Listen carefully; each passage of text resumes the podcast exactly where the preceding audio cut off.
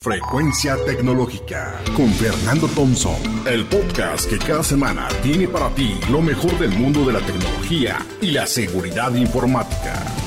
Frecuencia Tecnológica. ¿Qué tal amigos? El podcast Frecuencia Tecnológica, nuestro podcast número 19.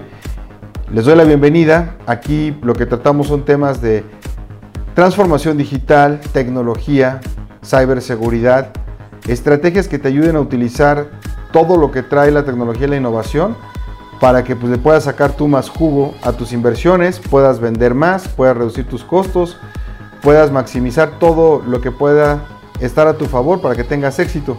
Y precisamente hoy te voy a dar siete formas de maximizar la seguridad de los datos de tus clientes. Porque cada vez más los consumidores están empezando a tomar ya conciencia de la importancia que tienen sus datos y cuando estos son almacenados por diversos productos o servicios digitales que utilizan las famosas cookies, en fin, pues la verdad es que poco a poco sí estamos valorando más que las empresas se preocupen por la seguridad y la privacidad de la información de la gente. Por lo cual, las empresas e instituciones hoy tienen un enfoque mucho más proactivo para proteger la información de nuestros clientes.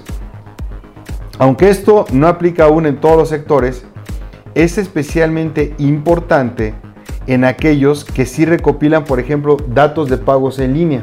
¿no? Aquí sí está el foco rojo.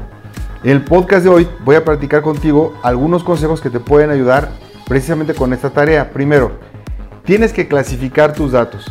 O sea, tú tienes que aprender a dar una clasificación a la información. Tienes que entender, por ejemplo, cuáles son críticos o cuáles son sensibles. Un dato crítico es aquel, por ejemplo, que se requiere para poder tomar una decisión, pero un sensible es aquel que tiene información que podría dañar a la persona. Te doy un ejemplo. Un dato crítico, pues es saber el sexo, si es hombre o mujer, porque dependiendo de lo que yo quiera hacer con esa información, si es una campaña exclusivamente para mujeres, para amas de casa, eh, en fin, pues no debe llegarle a hombres. Entonces es un dato crítico para mí, pero un dato sensible es, por ejemplo, el tipo de sangre o el padecimiento de alguna enfermedad. Y a cada uno de estos se le tiene que dar un trato diferente. Entonces hay que identificar eh, si debemos tener o no acceso a esta información y hay que definir políticas en el manejo de cada uno. No es lo mismo guardar el historial de compras de un cliente que su número de tarjeta de crédito. Es más, yo te recomendaría, no guardes el número de tarjetas de crédito de tus clientes porque si no te conviertes en blanco de los hackers. Segundo tip, Actualiza de manera regular el software de tus plataformas cuando existan parches disponibles o actualizaciones. No esperes por favor a que sea demasiado tarde y empieces a tener problemas. O sea, cada día hay nuevas amenazas, ciberamenazas, y pues tú tienes que estar preparado. Todas las computadoras de, de, tu compañía, así sea solamente una, tienen que estar completamente actualizadas, no importando si es el equipo del director general o el de alguna secretaria o asistente. Todas son igual de importantes. Tercer tip, encripta los datos de tus clientes. Tú te tienes que asegurar eh, que todos tus empleados y clientes utilicen siempre contraseñas seguras y que sus accesos requieran autenticación de dos factores. Eh, por ejemplo, de dos factores es cuando pones tú tu nombre de usuario y una clave de acceso, pero adicionalmente tienes que poner un número que se le conocen como tokens o claves que aparecen en otro lado. Entonces hay que asegurarnos al mismo tiempo de que al tener acceso a los portales web se cuente, por ejemplo, con un certificado digital, especialmente si tú tienes una tienda en línea.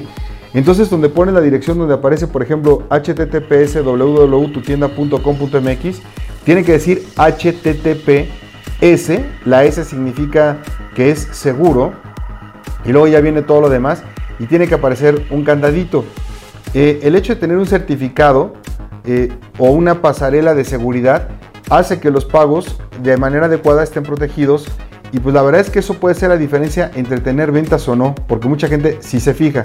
Quinto, perdón, cuarto, separa la información que necesitas de la que no necesitas. Me explico.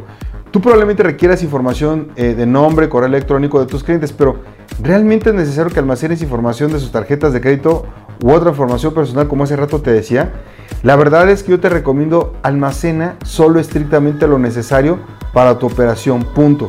Ahora sí, quinto, tienes que capacitar a tus empleados de manera regular. Me explico. Tú constantemente tienes que revisar cuáles son los riesgos y por qué es necesario seguir las políticas y procedimientos establecidos que tú hagas, ¿ok? No importa que tengas un empleado o tengas miles de empleados. Muchas veces los atacantes se aprovechan de políticas pobres o inexistentes o porque no existan procedimientos para el manejo de datos y entonces nuestros empleados son el labón más débil y por ahí se va a perder, perder o filtrar la información. Sexto, pon a prueba tus debilidades.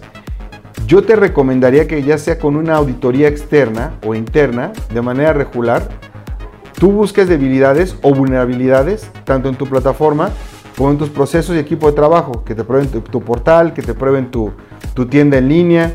O sea, tú siempre tienes que tener una actitud proactiva ante el problema de la seguridad. Y por último, tienes que establecer claramente el marco jurídico para la protección de datos. Sí, así como lo escuchaste, tú debes dejar muy claro a tus clientes cómo es que utilizas sus datos. Entonces tú tienes que publicar y tener visible el aviso de privacidad, el cual debe ser aceptado y firmado por todas aquellas personas que entreguen información a tu empresa, ya sean empleados, clientes o proveedores, los tres. En muchos casos, incluso debes dejar claro que estás utilizando herramientas de rastreo y recolección de datos cuando tus clientes visitan tu sitio web. Mira, es prácticamente imposible prevenir ser víctima de un cibercrimen o caer con los delincuentes malos, pero a final de cuentas tú tienes que hacer todo lo que esté en tus manos para que reduzcas esos riesgos y que se vayan pues, a otra tienda, pero pues, no a la tuya. Entonces poco a poco nuestra sociedad ya está entendiendo la importancia eh, de, que, de que quien le ofrezca algún servicio o venda algún producto en Internet tiene que darle un uso adecuado a sus datos. Así que tenerlo en cuenta para tener un negocio próspero ahora con temas de transformación digital, es vital que escuches estos siete tips que te acabo de dar, porque a final de cuentas lo que estamos buscando es maximizar la seguridad de la información de nuestros clientes. Recuerda que todos los miércoles es cuando sacamos eh, este portal, Frecuencia Tecnológica, para que por favor también te suscribas al mismo, nos sigas y lo recomiendes, Frecuencia Tecnológica y te invito a que me escuches el próximo miércoles. Mucho éxito en tus estrategias. Hasta luego. Esto fue Frecuencia Tecnológica con Fernando Thompson, el podcast que cada semana tiene para ti lo mejor del mundo de la tecnología y la seguridad informática. Frecuencia Tecnológica.